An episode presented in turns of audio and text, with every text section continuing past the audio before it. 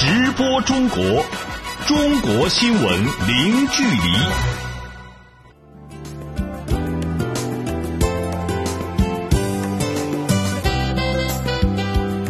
这里是直播中国节目，听众朋友您好，我是王悦。今天节目的主要内容是。中国国家主席习近平即将开启欧美之行，访问芬兰，并赴美国举行中美元首会晤。俄罗斯圣彼得堡地铁发生爆炸，暂未有中国公民伤亡消息。中国约四十个城市出台措施调控楼市。中国多地推行生态葬法，引领绿色殡葬改革。中国北方多地再现重污染天气，预计八号后逐步好转。好，欢迎各位持续收听。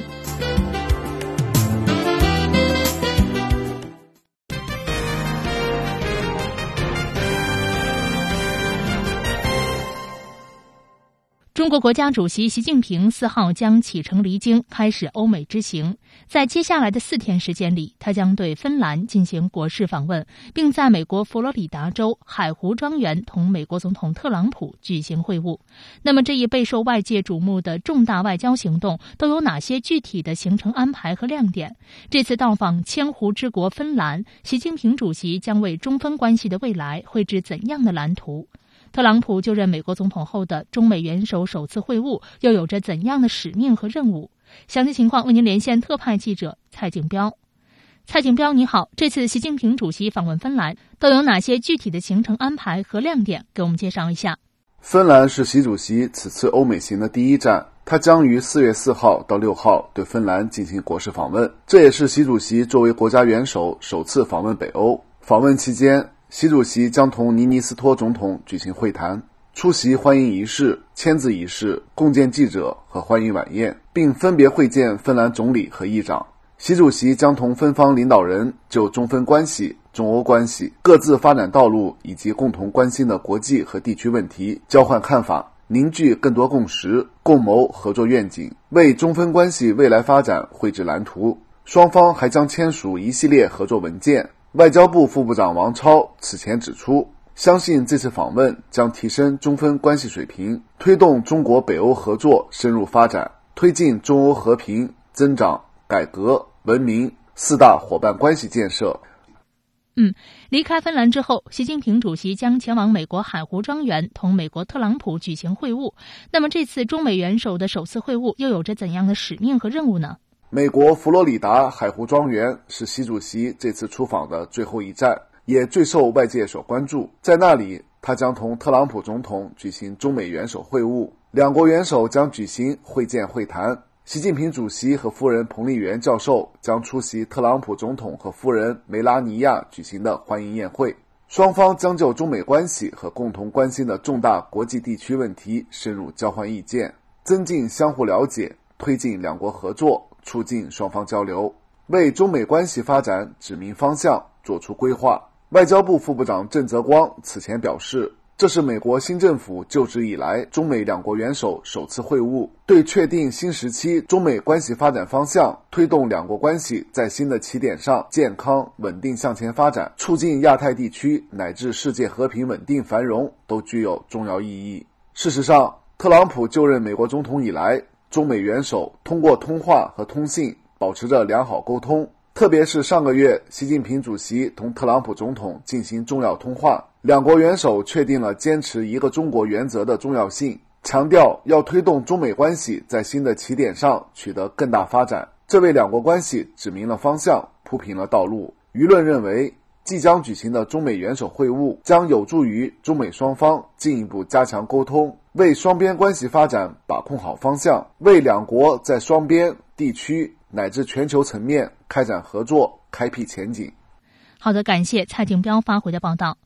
中国国家主席习近平在出发前往芬兰访问前夕，还在芬兰《赫尔辛基时报》发表了题为《穿越历史的友谊》的署名文章。关于这篇文章的主要内容，我们请编辑李爽为我们介绍一下。好的，习近平主席在文章中表示，今年是逢芬兰独立百年纪念，很高兴同芬兰人民分享喜悦之情。中芬两国彼此怀有友好感情。芬兰是最早同新中国建交的西方国家之一，是第一个同中国签订政府间贸易协定的西方国家。中芬经济科技合作实现互利共赢。当前，中芬两国正在积极构建面向未来的新型合作伙伴关系，两国关系面临良好发展机遇。中国始终从战略高度和长远角度。看待中芬关系，坚持相互尊重、平等相待，通过互利合作谋求共同发展。中方正在积极推进“一带一路”建设，欢迎芬方积极参与。习近平在文章中还说，这次访问是他担任中国国家主席后首次访问北欧地区。北欧经济发达，创新活跃，中国和北欧国家有着良好的双边关系和真诚合作意愿，双方各领域交流合作稳步扩大。次区域合作是中欧关系有益补充，相信中国同北欧的密切联系将为促进欧洲繁荣和中欧关系发展做出贡献。好的，感谢李爽。而在习近平主席到访芬兰之前，芬兰总统尼尼斯托在接受新华社记者专访时表示，希望中芬两国通过习近平的此次访问，加深两国领导人的友谊，深化两国在各领域的合作。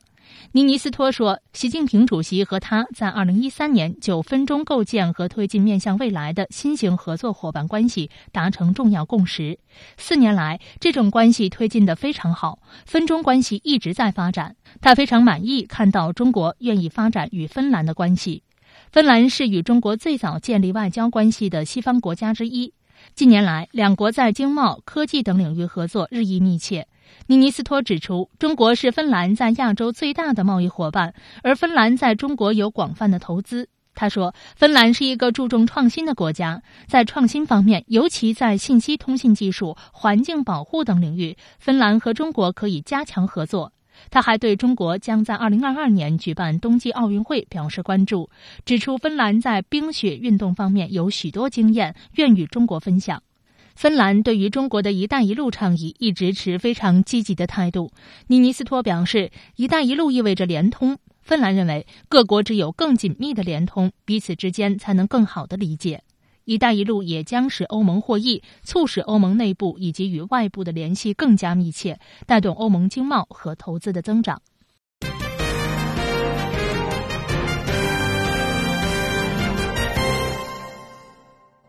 接下来，我们把目光转向俄罗斯。俄罗斯第二大城市圣彼得堡地铁三号发生爆炸，造成十一人遇难，四十五人不同程度受伤。截至目前，暂时还没有收到中国公民的伤亡消息。一起来听驻俄罗斯记者李杰发回的报道。莫斯科时间三号下午两点四十分左右，俄罗斯圣彼得堡市的一列地铁在从甘草广场站开往技术学院站的行驶过程中，第三节车厢突然发生爆炸。爆炸来自一个小型自制装置，除了炸药，装置中还有钢珠，以增强杀伤力。据爆炸的目击者称，现场爆炸声响巨大，有浓重的焦糊味儿。我听到爆炸声，看到人们在慌乱的跑，有很多烟。爆炸把我掀倒了，车厢门也给弄坏了。我朝相反的方向跑去，有点不记得了，好像后来是从窗户里爬出来的。有现场视频显示，爆炸形成巨大冲击波，地铁车厢门严重变形，车站内瞬间浓烟滚滚，人们被惊吓的立刻朝地铁出口奔逃。据俄罗斯国家反恐委员会消息，爆炸导致十一人遇难，四十五人不同程度受伤，伤者正在接受医疗和心理救助。中国驻圣彼得堡总领馆表示，截至目前。暂未收到中国公民伤亡的消息。事件发生后，正在圣彼得堡出席论坛的俄罗斯总统普京表示：“执法部门和特工部门正在全力调查地铁爆炸事件原因，政府将采取一切必要措施，向遇难家属和受伤人员提供帮助。”目前，执法部门称爆炸可能是一人所为，他先把一枚炸弹放到起义广场站。没有引爆，之后带着另外一枚炸弹在地铁车厢引爆，当场身亡。据俄罗斯媒体报道，凶手身份初步确定，来自中亚国家，二十三岁。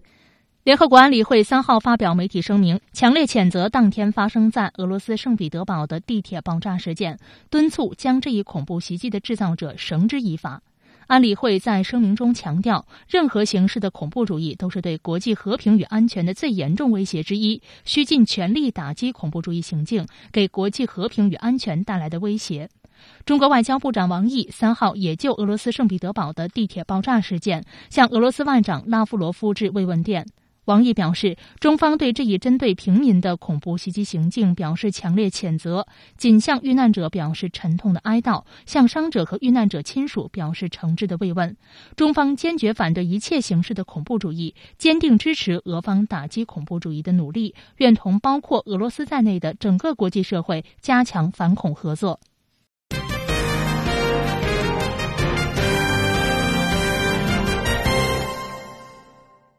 接下来，我们来看财经方面的新闻。近期，中国开启又一轮全面楼市调控政策。三月份以来，已经有大约四十个城市出台措施调控楼市。这些城市多为热点一二线城市及周边城市，采取的措施各有侧重。具体情况，我们请记者徐艳青给我们梳理一下。艳青，你好，首先给我们梳理一下三月以来各地都出台哪些楼市调控措施吧。好的，从今年三月以来，已经有约四十个城市从不同层面加码了楼市调控。从全国出台政策的城市来看，主要在十五个一热点一线和二线城市及周围。其中，北京市自今年三月十七号起，连续十天内九次出台楼市调控政策。随着住建部表态，北京的房地产调控经验值得各地认真学习后，不少城市开启了密集叠加政策的模式。多个城市，比如广州、厦门、南京、杭州等城市，已经连续出台多次政策。目前的楼市调控政策最严厉的措施之一是认房又认贷。所谓认房又认贷，是指以家庭为单位，只要名下有住房或者无住房，但是有购房贷款记录含住房公积金贷款的，无论是否已经结清再买房呢，都按照二套房的标准执行。以北京为例，首套普通住宅的首付比例为百分之三十五，而二套普通住房的首付比例呢是百分之六十。按照认房又认贷的原则，如果要购买一套六百万的房子，现在比以前要多付一百五。五十万的首付款。今年三月以来的新一轮调控中，包括北京、杭州、厦门、广州、青岛、天津等城市呢，纷纷是实行了认房又认贷。其他被广泛采用的措施包括缩短贷款最长年限、离婚一年内买房按第二套执行、规定年限内不得转手、商住房限购、增加个税或社保缴纳年限等等。主持人，嗯，那业内人士如何看此轮调控的作用呢？不少业内人士指出，各地近期出台的政策都是为了封堵炒房下的猛药。全国房地产商会主席顾云昌表示，二零一七年楼市总体情况肯定不如二零一六年，特别是在一二线城市，今年下半年会处于平稳或下行的周期中。中原地产认为，随着政策信贷全面收紧，加之政策持续在打补丁，以北京为代表的一线城市改善需求被抑制，北京、成都、厦门等城市的成交量已经出现了明显的下降，这些城市将进入低迷调整期。不排除在这些城市将出现明显的房价下跌。中原地产首席分析师张大伟指出，此次以北京为代表的城市楼市调控力度之大，创下历史记录。许多地方的多轮政策可以说全方位封堵了任何炒房的可能性。深圳资深房地产研究人士徐峰则指出，从全国来看，房地产市场冷热不均，并不是全国都进入下行周期。有些城市虽然房价高，但并未透支当地的支付能力，房产的自有化率高，如惠州、温。州、杭州、昆明等等。主持人，好的，感谢徐艳青给我们带来的报道。而北京楼市限购刚刚又再次升级，北京市宣布将住宅平房也纳入限购范围。平房由于属于非成套住宅，北京之前公布的住房限购政府当中并未涉及这一块，而现在推出针对平房的限购政策，就已经基本上把市场化的住房都纳入了限购的范围。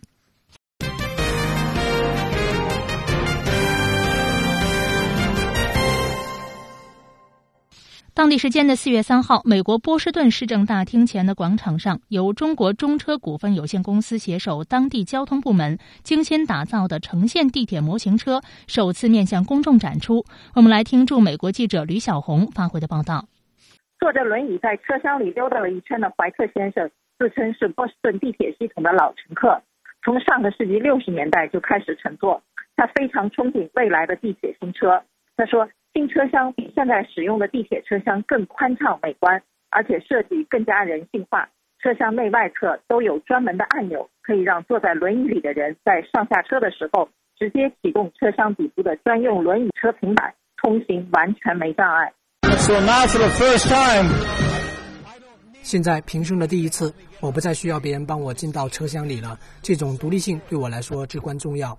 前几天，马萨诸塞州州长贝克。在抢先一睹为快之后，兴奋不已的在推特上连续三次滚动点赞，激发了当地居民，尤其是每天四十万地铁乘客的热切期盼。许多人纷纷留言，期待着新车快点投入运营。二零一四年十月，中国出车一举击败韩国、日本以及加拿大等国的城市轨道车辆大企业，获得了马萨诸塞州交通局价值五点六七亿美元的订单，为波士顿城线和红线地铁提供二百八十四辆新车，并承诺将在距离波士顿九十英里的春田市建造一个轨道交通装备制造厂。作为当地公交系统马萨诸塞湾交通局通行顾问委员会主席，怀特先生透露说，当初中国中车投标的时候，他就是冲着这一点投了赞成票，因为这将给当地创造就业的机会，这是别的外国企业所没有的，而这也是一个双赢的决策。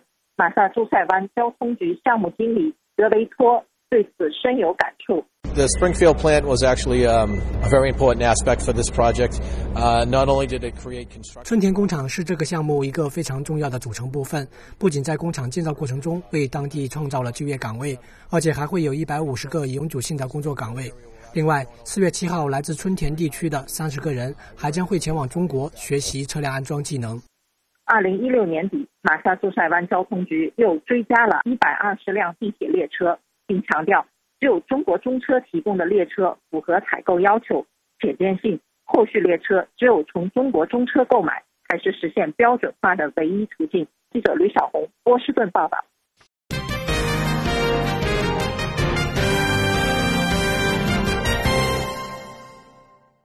四号，中国人迎来传统的节日清明节。在这个人们集中扫墓的日子里，大家发现越来越多的中国人选择了骨灰撒海、树葬等回归自然的殡葬方式，改写了缅怀逝者的传统方式。我们一起来听记者林维的报道。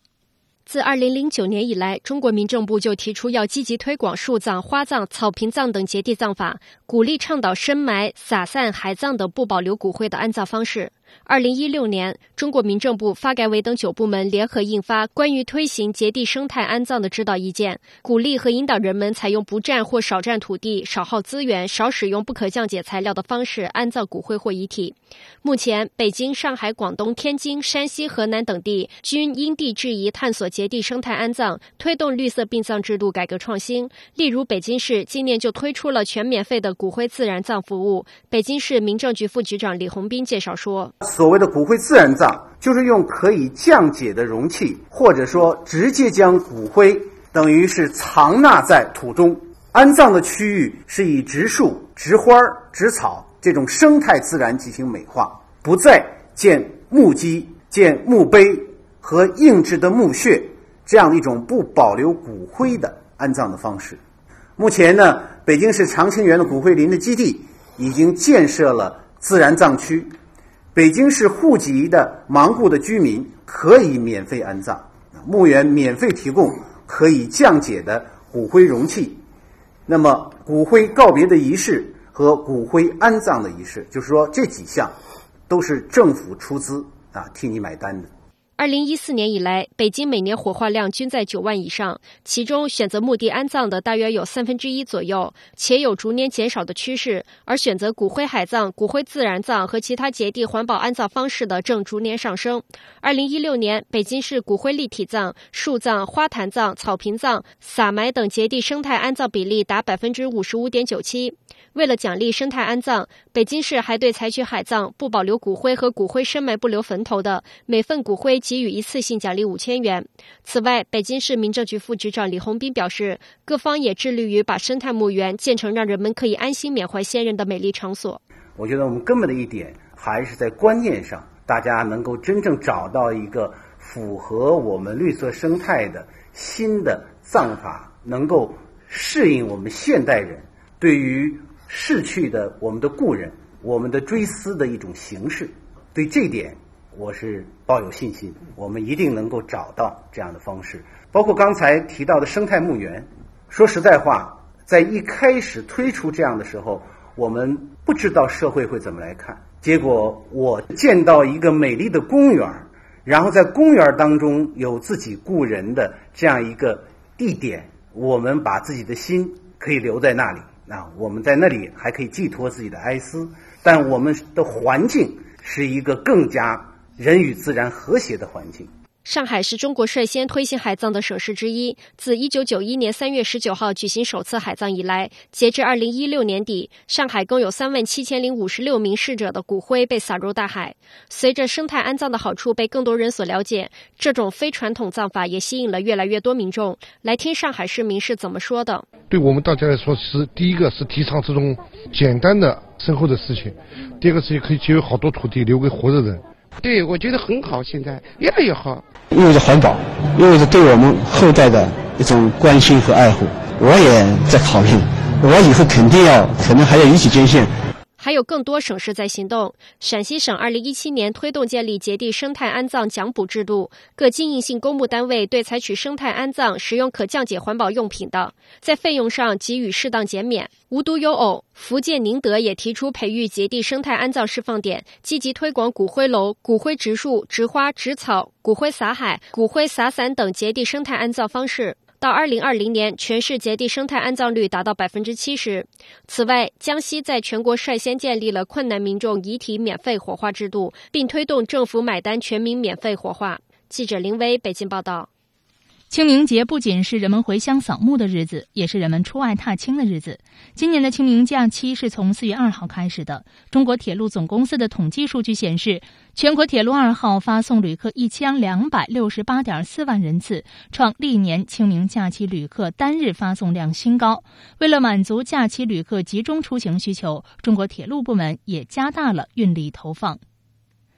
在清明假期的这几天，中国北方局部地区出现了重污染天气。中国环境保护部最新通报显示，四号，北京、天津、唐山、郑州、运城等中国北方十三个城市已经启动了空气重污染橙色预警，邯郸、邢台市启动了黄色预警。详细情况为您连线本台记者李进。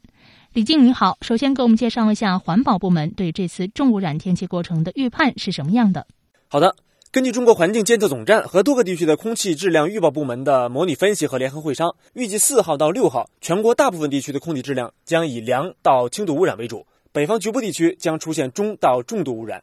预计未来五天，大气扩散条件整体不利，预计京津冀和周边区域将出现中到重度的污染过程。其中三到四号影响城市包括北京、天津、唐山、廊坊、保定、德州、滨州等城市；五到七号影响的城市包括北京、天津。石家庄、唐山、廊坊、保定、邯郸、郑州、安阳、焦作、洛阳等城市，其中六号夜间受弱冷空气的影响，京津冀及周边区域北部的污染形势可能略有缓解。预报显示，八号前后受可能的弱冷空气和降水过程影响，京津冀区域的空气质量将自北向南逐步好转，污染逐步缓解。主持人，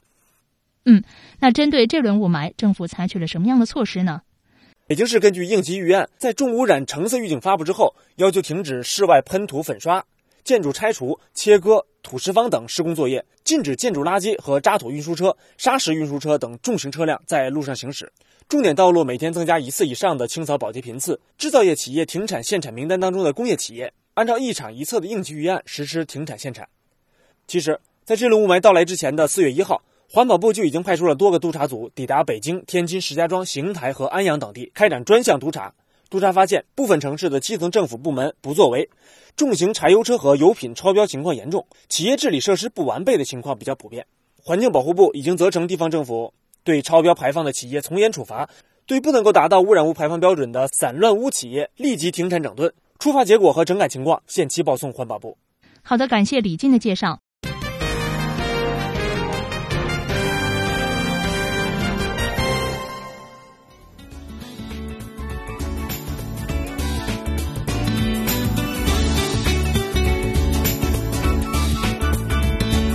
听众朋友，您现在收听的是直播中国节目。我们欢迎各位听友把您感兴趣的话题或者对我们节目的意见和建议，通过 email 的方式告诉我们。我们的邮箱地址是 china at cri dot com dot cn，china at cri dot com dot cn。您也可以通过电话和我们联系，我们的电话是八六幺零六八八九二零三六六八八九二零三六。您也可以登录我们的网站，在线收听我们的节目。我们的网址是 triple w dot chinese radio dot cn，也可以给我们留言，我们期待您的参与。上半时段的直播中国节目到这里就结束了，下半时段我们一起来关注中国政府为帮助贫困人群脱贫所做的各种努力和取得的成果。欢迎您继续收听。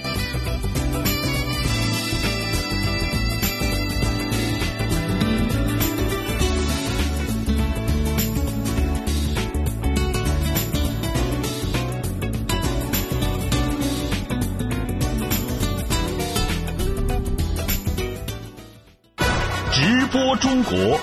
中国新闻零距离。欢迎您继续收听直播中国节目，我是主持人王悦。下半时段，我们来为您关注中国政府帮助贫困人群脱贫所做的各种努力和取得的成果。目前，中国还有四千多万贫困人口。中国政府提出，二零一七年中国将再减少贫困人口一千万人以上，确保在二零二零年如期完成脱贫攻坚任务。东部沿海经济发达省份帮助西部经济落后省份脱贫致富，是中国实施的一项重要的扶贫政策。为了加强东西部扶贫协作，中国政府不久前还发布专门文件，提出东西部扶贫协作的保障措施和考核制度。下面我们来听几个东西协作脱贫的故事和案例。四川是中国著名的产茶区，在四川省青川县，四十六家茶叶企业组建成为七佛贡茶集团，打出生态茶叶的品牌。二零一六年，青川县茶叶的年销售收入达到了四点三亿元人民币。七佛贡茶集团董事长尚金良告诉记者：“浙江帮扶我们官员以来，二零零零年才开始搞产业，搞到现在成为一个大产业。”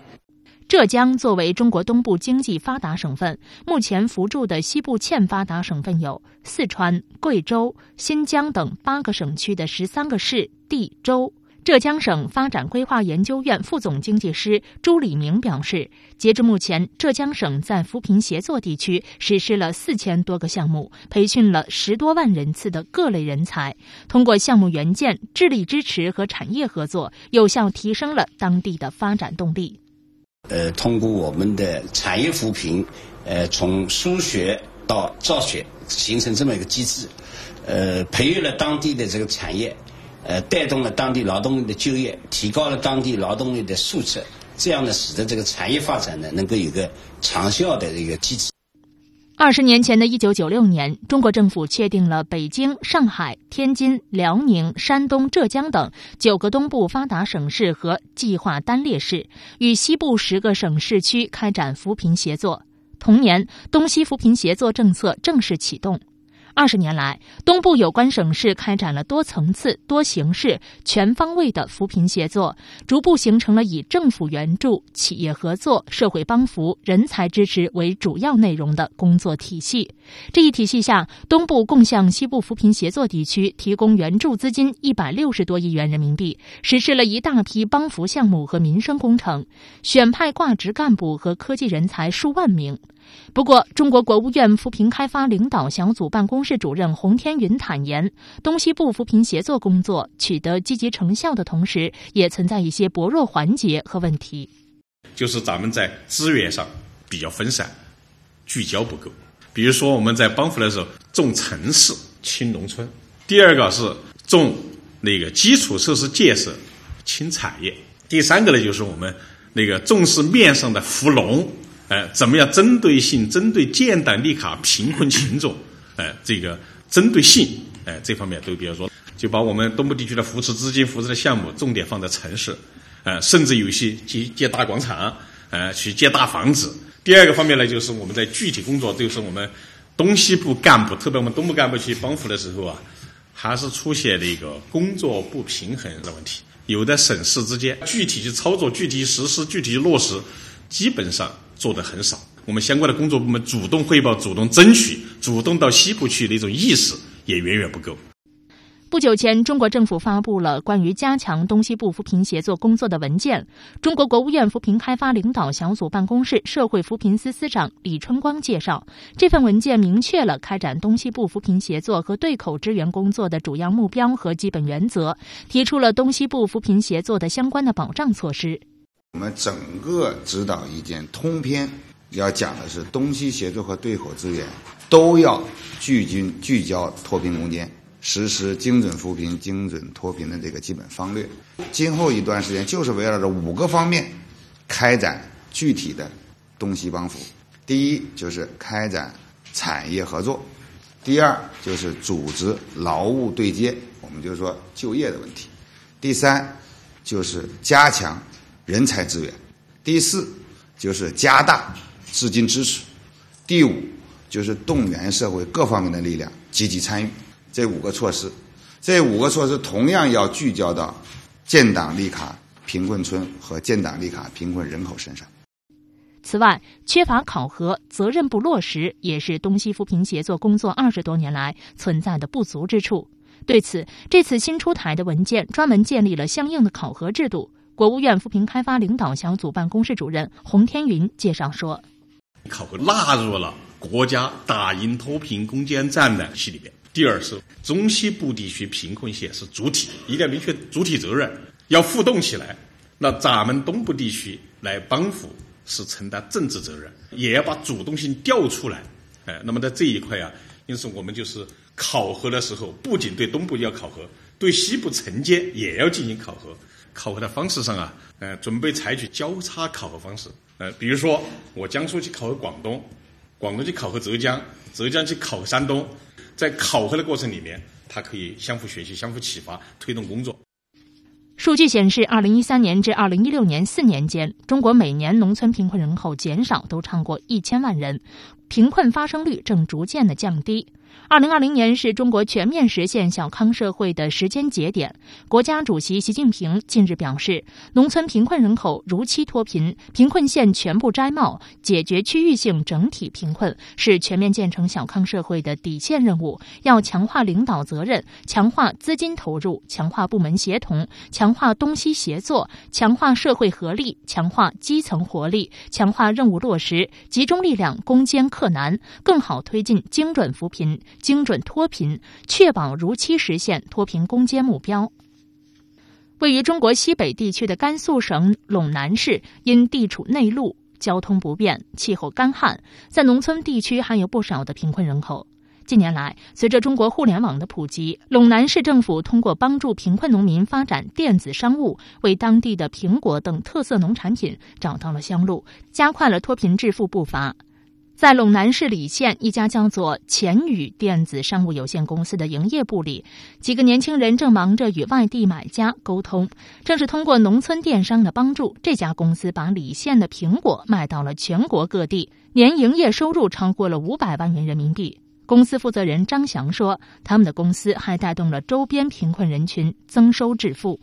我们是跟贫困村都有这个就是扶贫协议的。去年市场的收购价是一块三，我一块五把他们的苹果全收了。而且说他们在另一个仓库里面装货，还有好多贫困户的。比如我们这边人工工资是七十块钱一天嘛，我给他们八十块钱，让他们增加收入。张翔的成功之路并不平坦。近年来，虽然市场对优质土特农产品的需求不断的增加，但是不少农村地区因信息物流不畅，导致好产品找不到销路。而农村电子商务正好解决了这个问题。对于农民来说，电子商务成本小、见效快，是创业最好的选择。但是，一开始无论是政府还是个人，都面临着不少的困难。光是物流一项，就让张翔吃了个亏。一四年第一年是我一个人在做，那时候刚开始就开了个店，第一箱卖出去卖了一箱苹果，十斤是一百二十块钱，然后我就装好，然后拿去发快递，快递费收了我八十三块钱，然后发出去之后苹果也坏了，因为那时候就不懂得包装，就拿了个箱子装了十斤苹果就拿给快递发了，苹果坏了，一百三十还全部给客户退回去了，最后就自个儿啥都没有。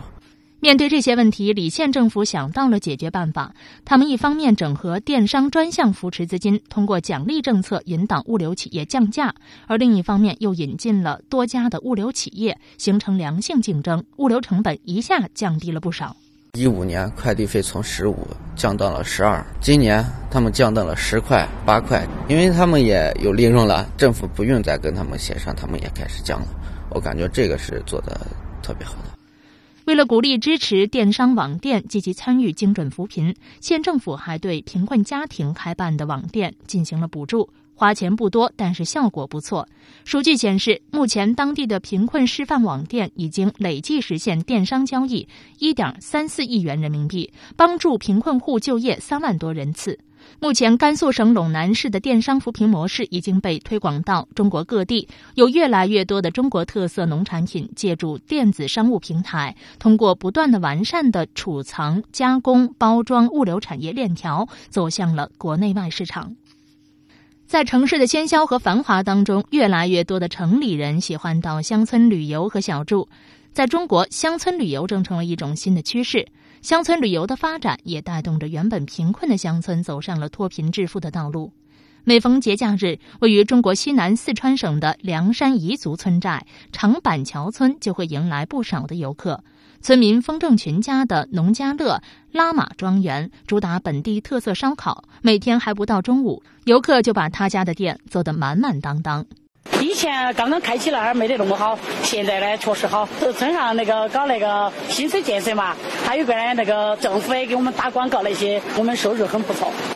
风大姐的农家乐生意能这么火，得益于当地近年来发展乡村旅游。长期以来，长板桥村由于山区地形的限制，全村人多地少，加上基础设施条件落后，一直是出了名的贫困村。三年前，长板桥村依托国家级旅游景区罗髻山的天然优势，当地政府为村里定下了发展旅游、打造彝族风情旅游驿站的产业发展方向，投入资金三千七百多万，对全村进行景区化建设。如今，这里漂亮的宜家新居错落有致，景区道路、游客中心等配套设施也是一应俱全，村容村貌焕然一新，给游客留下了深刻的印象。哎，跟以前比是现在变化大，房子现在漂亮了，环境各方面，还有现在这些吃的也非常有特色，周末有时间都会过来耍。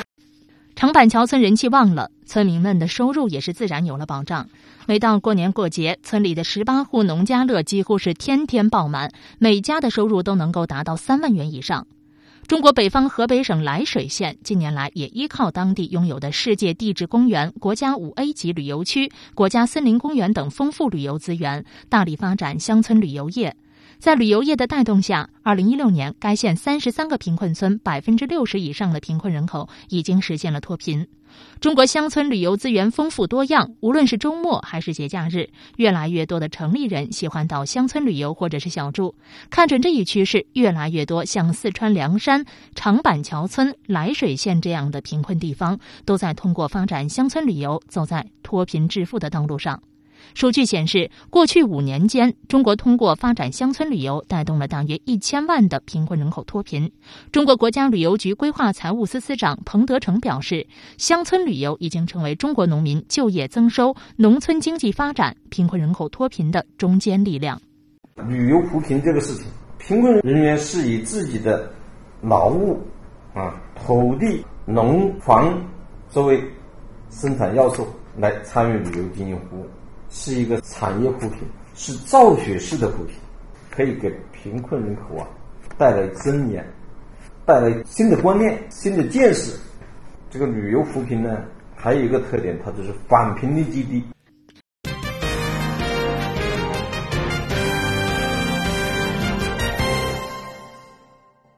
我们再把目光转向西藏。中国西藏自治区拉萨市曲水县三友村是西藏首个通过异地搬迁安置帮助贫困人群脱贫的村庄。从二零一六年的三月村庄开始建设算起，近一年的时间里，在当地推行的公司加合作社加贫困户的脱贫模式下，三友村的藏族家庭摆脱了贫困困扰，在新家里度过首个藏历新年。走进三友村，一排排整齐的藏式院落、幼儿园、商铺，将新型乡村社区的美体现得淋漓尽致。二零一六年的六月，曲尼和他的三个小孩，还有年过八十岁的母亲，搬到了三友村的新家。如今，曲尼在新家迎来了藏历新年。他一边准备新年要挂的五彩经幡，一边说，在新家第一次过新年，一定要红红火火。搬到这儿以后，冬天在家纺织，夏天去种植合作社工作。合作社每天五十块工资，加起来赚了四千多块。我们村里现在每天都会练舞，新年要在广场上表演，大家一起过新年。为了让资源匮乏和地质灾害多发地区的贫困人群早日摆脱贫困，当地政府采取了异地搬迁的扶贫模式，建起三有村。三有村就是寓意让人们有房子、有产业、有健康。在三有村规划当中，就配套建设了供水、电力、道路、通讯等基础设施，以及村委会、幼儿园、卫生室等公共服务设施，使得更加宜居舒适。二零一六年的七月份，来自曲水县境内的七百多名贫困户陆续搬进了三友村新家。村民扎西多吉说：“想都没想过能住上这么好的房子。到这边后，各方面都变得特别好。我们三友村的人都希望能尽快富起来，能够报答国家和社会各界。”三友村除了给村民解决了住房问题，更是在搬迁安置地方建立了奶牛养殖、藏鸡养殖、药材和饲草种植、商铺经营等产业项目，使得家家能分红，户户有工作。二零一六年，三友村搬迁定居的家庭实现年人均分红三千五百多元人民币，地方产业已经成为带动当地人口持续增收的有效途径。曲水县扶贫办主任班旦。卖奶粉、卖酥油都有，都联系了。现在应该说是我们这边的话哎产量不够，目前的一天的可能年收入达到了四五千块钱。那么下一步产出比较好的话，再进一步给他们提高分红。现在三友村的异地搬迁居民已经全部实现脱贫，迎接更加红火的生活。平均海拔五千三百七十三米的西藏山南地区浪卡子县普玛江塘乡有着“生命禁区”之称，是世界上海拔最高的乡。多年来，一千多名干部群众和八名官兵用生命守卫着国土，用双手创造新生活。二零一六年，普马江塘乡在西藏众多乡镇中率先脱贫摘帽。普马江塘乡完小是一所纯牧区典型高寒边境乡小学，教职工十三人，来自普马江塘乡六个行政村的一百多名学生在这里学习和生活。完小不单是世界上海拔最高的小学，这里还有着种植蔬菜的半地下温室大棚。普马江塘乡党委书记格桑却拉说：“咱们现在蔬菜这块，嗯，乡里头干部职工吃的也好，老百姓吃的也都从这个县上去买，差不多一周一次。学校这边的话，还有这个学生书本上看到啊，西红柿什么，萝卜是什么，看到，但是他怎么个长出来，他不知道。”所以，一个是学生也可以带来一种食物的感觉，另一个是他能解决到了这个吃菜的。学校里的蔬菜大棚是去年由普马江塘乡边防派出所修建，从原来的警务区到二零一二年正式建成西藏山南边防支队普马江塘边防派出所。一代代边防官兵每日在海拔六千多米、终年不化的冰川地带进行边境巡逻之余，还研究出了种植蔬菜的绝活。派出所教导员陈科民说。现在的话，我们温室的话可以种植十几种蔬菜。到冬天最冷的时候，可能太少一点，基本上是一整年这个蔬菜都有保障。普马江塘之所以被称为生命禁区，不仅在海拔之高，还在于这里的昼夜温差有十度左右，夜晚最低可达零下三十度。早晨洗脸的热水洒在屋外即会结冰。来自湖南的边防官兵祝兴说：“夏天的话，呃，温度会稍微高一点。”这边的话，冬天风特别大，然后风吹在脸上的话，就跟刀割一样那种。缺氧不缺精神，站着就要奉献。二十四岁的祝星在派出所两年多的时间里，除了戍边卫国，已经参与过十多次在无人区搜救被困的游客的救援任务。祝星说：“我还是把普马江塘就是当做一个家一样，也是一份经历吧，我觉得特别珍贵。在这边苦是苦，但是我觉得。”也是一份责任吧。作为一名边防军人，我觉得挺光荣的。目前，九零后的边防官兵们和三十九名平均年龄二十七岁的乡镇干部职工，在这里服务着普马江塘的一千零一十七名群众，为他们谋发展、促发展。派出所教导员陈克民说。因为我们的话常年驻守在这里，对年轻的一些官兵来说，就是要承受一种寂寞，因为又没什么其他的呃这种娱乐活动或什么的，二十多岁一点，能够无怨无悔的，就是戍边，我觉得这种精神很值得推崇，很值得敬佩。通过开展生态就业、奶制品加工、编织普路等民族手工艺产品进行创收的同时，普马江塘的群众通过畜种改良，促进牧业生产健康发展，并改变传统放牧的方式，解放生产力，拓展增收渠道。二零一六年，普马江塘乡人人均可支配收入达到了一万零一百一十元，增速百分之十一点三。六十八户二百三十九名贫困户已经实现脱贫，乡里人的平均寿命也由几年前的四十五岁提高到了目前的四十九点七岁。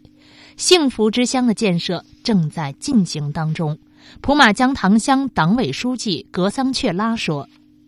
全乡的人。”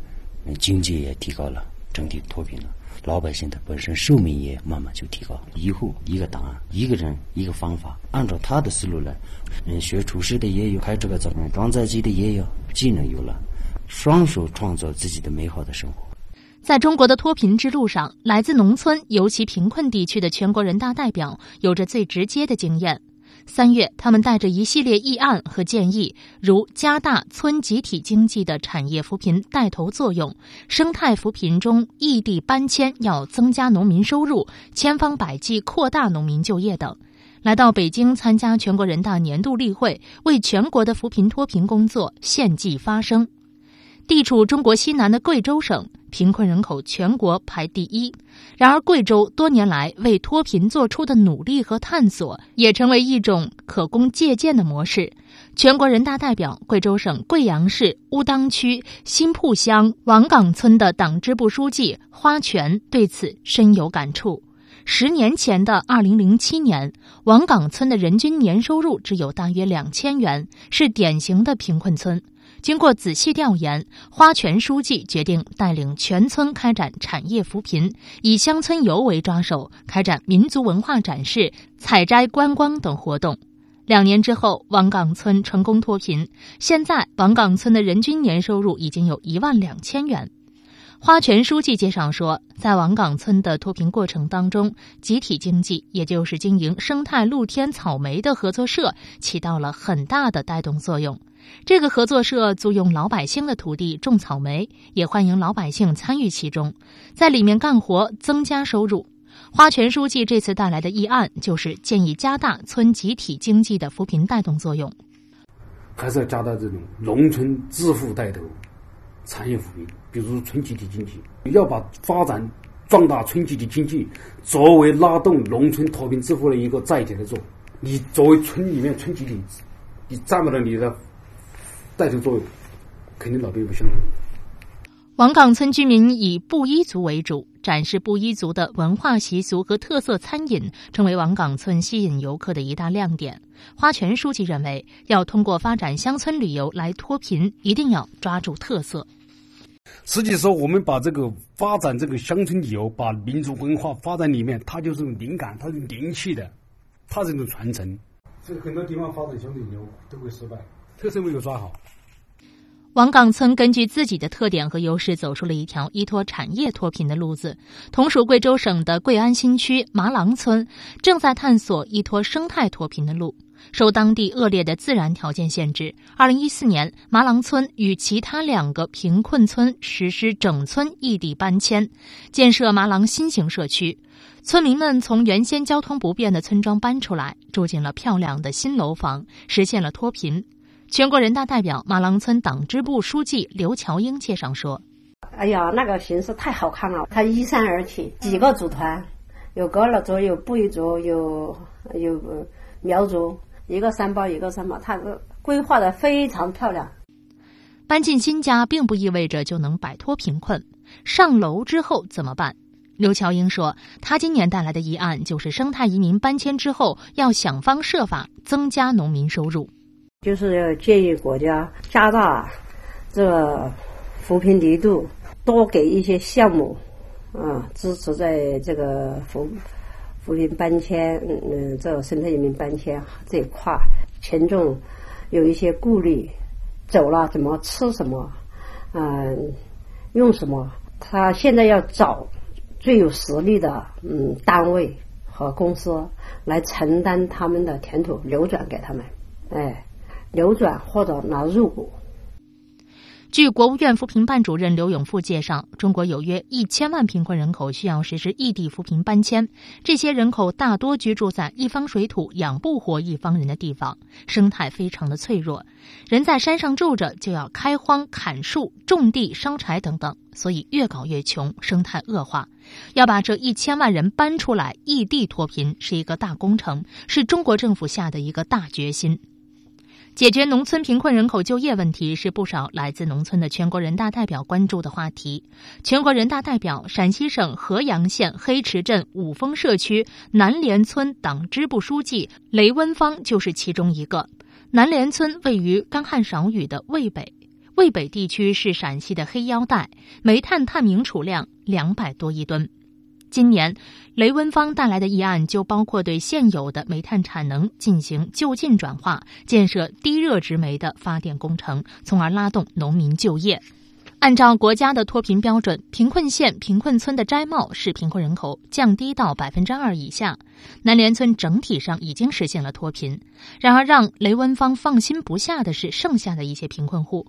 有一个贫困户，他父亲得了脑梗，母亲得了糖尿病。孩子读高中时，雷文芳就一直通过各种方式支持孩子上学。现在这家的孩子已经读了大学。雷文芳说：“村里支持这个贫困家庭种黄花菜大棚，基本上能够解决家里的贫困问题。”